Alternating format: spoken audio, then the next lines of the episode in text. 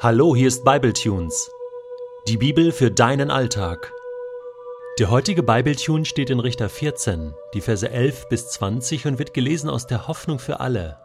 Als die Angehörigen der Braut sahen, dass Simson in Timna eingetroffen war, schickten sie ihm 30 junge Männer, die mit ihm zusammen feiern sollten. Simson sagte zu ihnen: Ich möchte euch ein Rätsel stellen. Wenn ihr es in der Festwoche löst, gebe ich euch 30 wertvolle Leinenhemden und 30 kostbare Gewänder aber wenn ihr es nicht herausbekommt, müsst ihr mir 30 Hemden und Gewänder geben. Lass dein Rätsel hören, antworteten sie. Da fragte Simson, was bedeutet das? Von dem, der frisst, bekam ich zu essen, und der Starke gab mir Süßes. Drei Tage vergingen, ohne dass die Männer das Rätsel lösen konnten. Am vierten Tag drohten sie Simsons Braut. Verleite deinen Mann dazu, dir die Lösung zu verraten, und sag sie uns sonst werden wir dich und die Familie deiner Eltern verbrennen. Oder habt ihr uns bloß eingeladen, um uns zu berauben? Die Frau ging zu Simson und brach in Tränen aus. Du liebst mich nicht. In Wirklichkeit hast du mich nur. Du stellst den Männern meines Volkes ein Rätsel und verschweigst mir die Lösung. Er antwortete, Nicht einmal meinen Eltern habe ich sie verraten, und da sollte ich sie bei dir ausplaudern? Während der ganzen Festwoche weinte sie, wenn sie bei ihm war. Am siebten Tag schließlich flehte sie ihn so lange an, bis er ihr die Lösung anvertraute, und sie erzählte es den Philistern. Bevor die Sonne unterging, sagten die Männer zu Simson Was ist süßer als Honig und stärker als ein Löwe? Er erwiderte Hättet ihr nicht mit meinem Kalb gepflügt, dann hättet ihr das Rätsel nicht gelöst. Da wurde er vom Geist des Herrn ergriffen. Er ging nach Aschkelon, tötete dreißig Philister, nahm ihre Gewänder und brachte sie den Männern, die sein Rätsel gelöst hatten. Dann kehrte er voller Zorn ins Haus seiner Eltern zurück. Seine Frau aber wurde mit dem Brautführer, einem der dreißig Männer, verheiratet. Also eigentlich mag ich ja Rätsel. Rätselraten, das hat mich schon immer interessiert. Als Kind habe ich sehr gerne so Quizsendungen geschaut wie auf Los geht's los mit Hans-Joachim Fuchsberger. Ha, wer kennt das noch? Oder der Klassiker Der große Preis mit Wim, Tölke und Wum und Wendelin in der Pause. Ähm, was gab's da noch? Dalli Dalli mit Hans Rosenthal. Ne?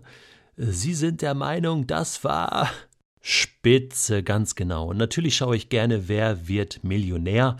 Und ich löse auch gerne Kreuzworträtsel, spiele Sudoku oder auch Quizduell und letzte Woche habe ich mit meinem Sohn dieses äh, alte Spiel gespielt, wo man so Geschichten erzählt und man muss herausfinden, worum geht es da, warum ist der Mann in dem Zimmer tot oder ein Zug äh, fährt äh, durch einen Tunnel und hinter ist der Mann tot äh, oder ein kleines Mädchen steht mit einer Puppe vor dem Haus und weint, warum weint das Mädchen? Ja, das sind Klassiker. Ich mache das wirklich gerne. Aber an meiner Hochzeit ich weiß nicht. Kann man da nicht andere schöne Sachen machen? Also ich erinnere mich an meine eigene Hochzeit und äh, da war die Freude so groß auf das Fest. Da waren die Prioritäten klar gesetzt und meine Frau und ich, wir haben dafür gesorgt, dass das abendliche Programm jemand führt, der seriös war, also der darauf achtet, was für Spiele werden da gespielt, was für Rätsel werden gestellt, äh, was für Witze werden erzählt und äh, welche Belustigung gibt es für die Hochzeitsgesellschaft. Und es war wirklich ein schöner Abend, aber man kann das manchmal nicht vermeiden, dass es zu gewissen Peinlichkeiten kommt. Vor allem dann nicht, wenn der Bräutigam plötzlich irgendwelche Flusen im Kopf hat, ja? Und so kommt mir das bei dem Simson hier vor. Also man fragt sich, war dem langweilig? Mit seiner Frau, ja, äh, die feierten ja eine Woche, so lang ging die Festwoche. Ja, da hat man sich vorbereitet und, und da kamen die Gäste vorbei und man war mit seiner Frau zusammen und die Vorfreude war so groß. Aber was ist das hier? Jetzt erreicht Simson endlich sein Ziel. Das wollte er doch. Er wollte doch diese Frau. Ja, und was macht er stattdessen? Er gibt ein Rätsel auf nur um die Leute ein bisschen zu unterhalten? oder um sie zu ärgern?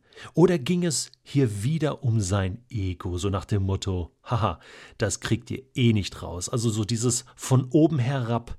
Ich glaube, irgendwie haben die Leute das gespürt. Denn die sind so motiviert durch dieses Rätsel, dass sie sagen, hey, das kriegen wir raus. Ich meine, wenn der Simson so ein lockerer, entspannter Typ gewesen wäre, dann hätten sie es locker genommen, oder? Nehmen sie es aber nicht.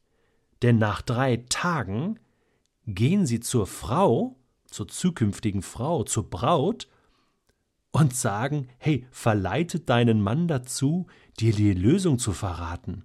Sonst werden wir dich und deine Familie verbrennen. Hallo? Das ist nicht mehr lustig. Das ist nicht mehr schön. Da merkt man, oh oh, das geht unter die Gürtellinie. Da läuft irgendetwas im Untergrund, im Hintergrund, was nicht gut ist. Und das Ganze droht zu eskalieren. Und das tut es auch. Jetzt kommt die Frau. Ich meine, was ist das für eine Braut? Ja, heult die ganze Woche das heulende Elend. Sie, sie hätte doch entspannt sein können, ja. Wusste doch um die Stärke von Simson. Wusste doch, ja, mein Mann steht auf meiner Seite oder warum hat sie ihn nicht eingeweiht? Ja, stattdessen heult sie ihm die ganze Woche was vor. Äh, du verrätst mir das Rätsel nicht. Also, was ist das für eine komische Geschichte? Und dann, irgendwann wird Simson weich, ja, weil diese Tränen dieser Frau, das sind echte Weichmacher, und dann verrät er ihr schließlich das Rätsel. Des Rätsels Lösung.